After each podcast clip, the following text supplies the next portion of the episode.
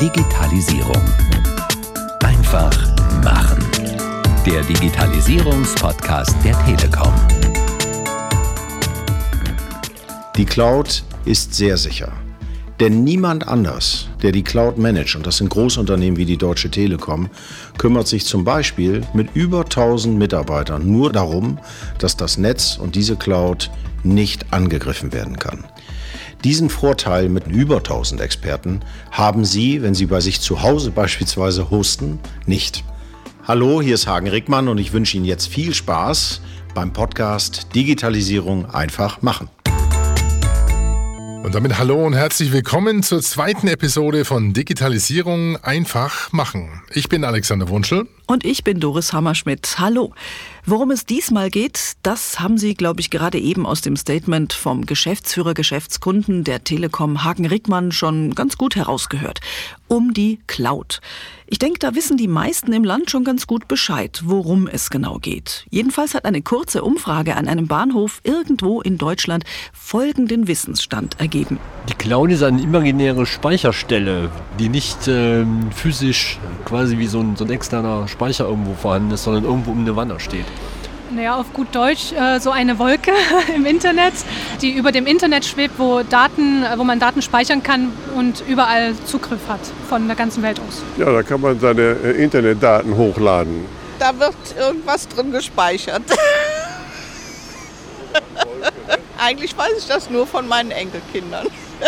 Und diese Datenwolke, die wollen wir uns heute mal genauer anschauen. Was ist denn die Cloud? Was ist eine Private Cloud, eine Public Cloud, eine Hybrid Cloud?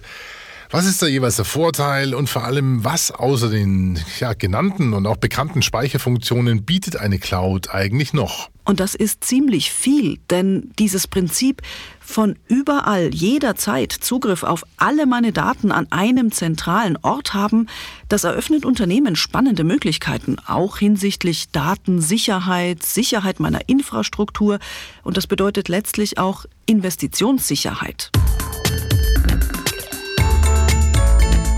Was kann die Cloud eigentlich alles? Und was wissen eigentlich die Entscheider in den Unternehmen, was sie alles kann? Das haben wir mal Robin Buhl gefragt. Und Robin Buhl ist Commercial Manager für Public Cloud bei der Telekom Deutschland. Er beschäftigt sich seit über sieben Jahren mit dem Thema Cloud sehr intensiv und er sagt, die Skepsis gegenüber der Cloud und den Cloud-Diensten, die hat abgenommen, aber sie ist noch nicht komplett gebrochen. Also es ist nach wie vor so, dass viele halt denken so, hm, wo liegen meine Daten dann überhaupt? Wie komme ich zum Beispiel an meine Daten dran, wenn mein Anbieter jetzt pleite geht oder ne, solche ganz pragmatischen Probleme. Äh, Habe ich dann überhaupt noch eine Chance, meine Daten wiederzukriegen oder werden die einfach von einem Tag auf den anderen gelöscht? Natürlich, wer kann darauf zugreifen? Stichwort äh, NSA und Konsorten. Deswegen halt auch immer wieder das Thema, schön, wenn die Daten in Deutschland liegen. Also vielleicht weiß noch nicht zwangsläufig jeder, was damit anzufangen. Aber die Cloud als Konzept ist äh, wesentlich stärker in den Köpfen verankert. Und äh, mehr und mehr Kunden sehen jetzt halt auch, dass sie vielleicht auch einen Nutzen davon haben oder dass es ihnen Vorteile bringt. Schön, wenn die Daten in Deutschland liegen. Das kennen wir und das würde ich gerne nochmal aufgreifen. Was ist genau der Unterschied zwischen einer deutschen Cloud und einer US-amerikanischen Cloud? Für welche Unternehmen ist das dann eigentlich relevant? Robin Buhl sagt, für immer mehr Unternehmen, zum Beispiel für die, die strenge Compliance-Regeln erfüllen müssen, also die im Banken- oder im Gesundheitssektor, die, da müssen einfach Anforderungen erfüllt werden, die so nur in einem deutschen Rechenzentrum erfüllt werden können. Viele andere, wenn wir jetzt mal so im Bereich KMU Hidden Champions sind, die leben von ihrer Entwicklungsarbeit. Die sind Weltmarktführer, vielleicht in irgendeinem abseitigen Bereich, aber in diesem Bereich sind sie Weltmarktführer und die haben keinen Bock, dass ihre wertvolle Entwicklungsarbeit von irgendwelchen ausländischen Geheimdiensten ausgespäht wird. Das ist ja in der Vergangenheit leider mehr als einmal passiert und dementsprechend herrscht da dann doch eine gewisse Sensibilität, dass die Daten möglichst sicher liegen und immer wenn das gefordert ist, dann müssen sie halt in Deutschland bleiben. Da war es wieder das vielleicht wichtigste Stichwort. Sicher. Ich hätte jetzt doch gerne mal gewusst, wie genau sich dieses sicher eigentlich definiert. Wenn ich als Unternehmer sage, jawohl, nehmt meine Daten allesamt, lagert sie bei euch in der deutschen Cloud. Welche Sicherheit, habe ich Robin Bull gefragt, könnt ihr mir denn bieten? Sicherheit an der Stelle ist ja jetzt erstmal Sicherheit vor unbefugtem Zugriff. Das heißt, kann ich davon ausgehen, dass niemand, äh, der die Daten nicht sehen soll, darauf zugreift. Das ist die eine Komponente der Sicherheit. Die andere Komponente ist natürlich so eine, so eine physische Sicherheit. Auch die Cloud kann ausfallen. Das heißt, wenn ich einen Anbieter habe, der nicht ordentlich darauf achtet, äh, dass die Daten zum Beispiel redundant gespeichert sind und dann brennt irgendwo ein Rechenzentrum ab, auch das kann ja nun mal leider passieren, dann habe ich auch wieder ein Problem. Soweit ein erster Überblick zum Thema Sicherheit. Ich hätte jetzt noch eine Wissensfrage, denn Cloud ist ja nicht gleich Cloud. Robin Bull sprach von Public Cloud, von Private Cloud und von Hybrid Cloud.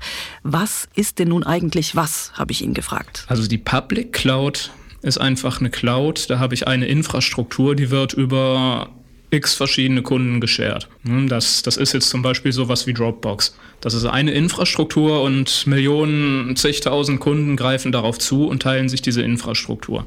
Private Cloud heißt, dass die Cloud für einen Kunden dediziert aufgebaut ist. Das heißt jetzt noch nicht, dass sie bei dem Kunden im Keller steht. Ich kann auch eine Private Cloud haben, die an einer Remote Location betrieben wird. Also die Telekom würde auch für Kunden Private Clouds bauen zum Beispiel. Es wäre dann aber so, dass auf dieses spezielle Stück Infrastruktur lediglich dieser eine Kunde und sonst niemand Zugriff hat. Das ist im Prinzip so der Unterschied im Zugriff. Private Cloud ist für einen Kunden ganz privat. Das ist quasi das Einfamilienhaus und äh, die Public Cloud ist eben das Hotel, könnte man sagen, wo man sich einfach nur in einem Zimmer dieses Hauses einbucht. Soweit verstanden. Und Hybrid Cloud, das ist dann, wenn mir mein Einfamilienhäuschen doch zu langweilig ist und ich ins schicke Hotel gehen will, oder? Hybrid Cloud macht man, indem man sich aus beiden Welten das Beste zusammensucht. Das kann zum Beispiel so aussehen, ähm, ich bleibe jetzt einfach mal bei dieser Metapher. Ich habe mein Einfamilienhaus, meine Private Cloud und äh, die reicht mir auch irgendwie äh, die meiste Zeit des Jahres. Aber irgendwie so zwei Wochen im Jahr kriege ich äh, viel Besuch und habe plötzlich 20 Gäste, die auch noch irgendwo schlafen wollen. Ja, was mache ich? Die stecke ich ins Hotel. Das ist meine Public Cloud. Beides zusammen ist die Hybrid Cloud. Und wenn man das Ganze jetzt wieder mal aus dieser Metapher rausnimmt, heißt das, ich könnte zum Beispiel solche Szenarien abbilden, dass ich äh, immer, wenn ich ins Jahresendgeschäft gehe, Beispiel Retail, und äh, meine Serverlast durch die Decke geht, kommt meine Private Cloud damit nicht mehr zurecht. Anstatt mir aber in den Keller irgendwelche Server zu stellen, die irgendwie nur äh, 5% des Jahres ausgelastet sind, buche ich hier die Burst-Kapazität in der Public Cloud und hole mir temporär die Ressourcen dazu. Schon habe ich ein Hybrid Cloud-Szenario. Das Wichtige dabei ist bei der Hybrid Cloud ist halt, dass das vernünftig integriert wird, dass die Private und die Public Cloud Komponenten vernünftig verzahnt werden, auch keine Sicherheitsrisiken an der Stelle entstehen, weil zum Beispiel die Private Cloud irgendwelche Daten mit der Public Cloud austauscht, die dort nicht landen sollten. Insofern ist das Thema dann durchaus auch ein bisschen beratungsintensiver, aber im Prinzip heißt Hybrid Cloud das Beste aus beiden Welten, so wie ich es gerade brauche. Also dann versuchen wir doch jetzt mal ein bisschen konkreter zu werden. Nehmen wir mal an, ich habe ein mittelständisches Unternehmen und ich treffe Robin Buhl auf einem Kongress und er erzählt mir die tollen Dinge über die deutsche Cloud und ich sage gut, bin überzeugt, mach mal. Was passiert denn da als nächstes? Also man müsste sich natürlich zunächst mal anschauen, wie, was für Datenmengen müssen da überhaupt gesichert werden. Habe ich jetzt zum Beispiel ein Unternehmen, das mit Videodaten arbeitet und da terabyteweise Daten hin und her schiebt, gleichzeitig aber auf einem platten Land sitzt und äh, dementsprechend vielleicht eine schmale Internetanbindung hat, dann komme ich mit dem Thema Cloud-Speicher leider nicht so weit, wie ich das gerne würde. Aber bei der Mehrzahl der Unternehmen, die äh, hauptsächlich Excels, Words und PowerPoints haben und die halt so ablegen möchten, dass halt auch alle Mitarbeiter darauf zugreifen können, dass nicht immer das Problem steht, wo liegt jetzt was in welcher Version, wäre die Empfehlung eigentlich ganz klar Office 365 aus der deutschen Cloud. Dann habe ich einerseits das Thema Sicherheit abgedeckt, weiß, dass meine Daten sicher in Deutschland lagern Andererseits sind die Collaboration Features dabei aber auch so gut, dass halt dieses Ziel Zusammenarbeit und Zugriff von überall gewährleistet ist. Jetzt mal aus dem Nähkästchen geplaudert. Wir beide, Alex Wunschel und ich, wir exerzieren ja genau das bei der Produktion dieses Podcasts durch. Also unsere Daten liegen alle auf OneDrive und selbst mit der Menge Audiodaten ist das kein Problem. Also da reicht das standardmäßig angebotene eine Terabyte pro User dicke aus. Also ein Großteil meiner Arbeit findet ja eh in der Cloud statt. Jetzt nicht nur unsere Podcast-Produktion über OneDrive. Ich habe Magenta Cloud bei Kundenprojekten, die sehr hohe Datenschutzanforderungen haben. Es gibt Projekte, da wirst du zum Dropbox-Ordner eingeladen. Meine Fotos, Musik, die werden über iCloud synchronisiert. Und dann gibt es noch eine Private Cloud, die ich mir leiste für ganz sensible Daten. Alles natürlich auch, um eins zu ermöglichen, nämlich eine effiziente und effektive Zusammenarbeit. Kollaboration ist hier das Thema. Die Freigabe in verschiedenen Ordnern und die rechte Definition, die rechte Vergabe ist ein sehr wichtiges Element, um auch wirklich effektiv und effizient im Team zu arbeiten. Und das wäre ohne Cloud schon gar nicht mehr möglich. Und damit sind wir fast schon am Ende der Episode 2 zum Thema Cloud. Nur eins wollten wir von Robin Buhl noch wissen. Wo geht's eigentlich in Zukunft hin mit der Cloud? Und da hat er uns von Zero Clients erzählt. Einer Entwicklung, bei der der Sharing-Gedanke im Vordergrund steht. Zero Clients ist im Prinzip einfach nur noch ein internetfähiger Bildschirm. Da ist kaum Rechenhardware dran. Der bekommt seine ganze Rechenpower durch das Internet aus, äh, ja, aus der Cloud, aus der Zentrale. Und ähm, ja, da geht die Reise im Prinzip hin und äh, hat halt hohe Effizienzvorteile, weil die Infrastruktur zentral zu bündeln bedeutet, ich kann sie viel besser auslasten, weil ich es halt über viele Kunden, über viele Standorte, vielleicht sogar über verschiedene Zeitzonen scheren kann. Hm, also wenn wir arbeiten hier, arbeiten sie in Australien gerade nicht und umgekehrt. Das kann man sich natürlich zunutze machen, solche Effekte.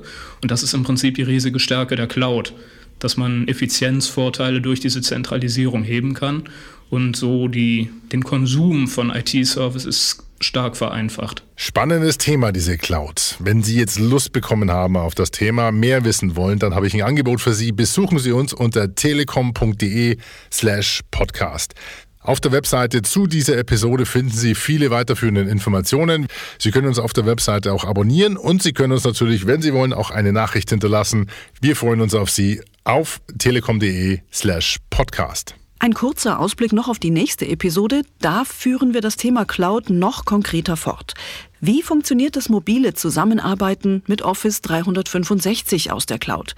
Da habe ich einen Dachdecker aus dem Sauerland besucht, der von ganz oben auf dem Dach bis ganz unten in der Werkstatt durchdigitalisiert ist und dabei faszinierende Erfahrungen gemacht hat. Wir freuen uns also, wenn Sie auch beim nächsten Mal wieder dabei sind. Ich sag auf Wiederhören. Und ich schließe mich an. Machen Sie es gut. Bis bald. Digitalisierung. Einfach machen. Der Digitalisierungspodcast der Telekom.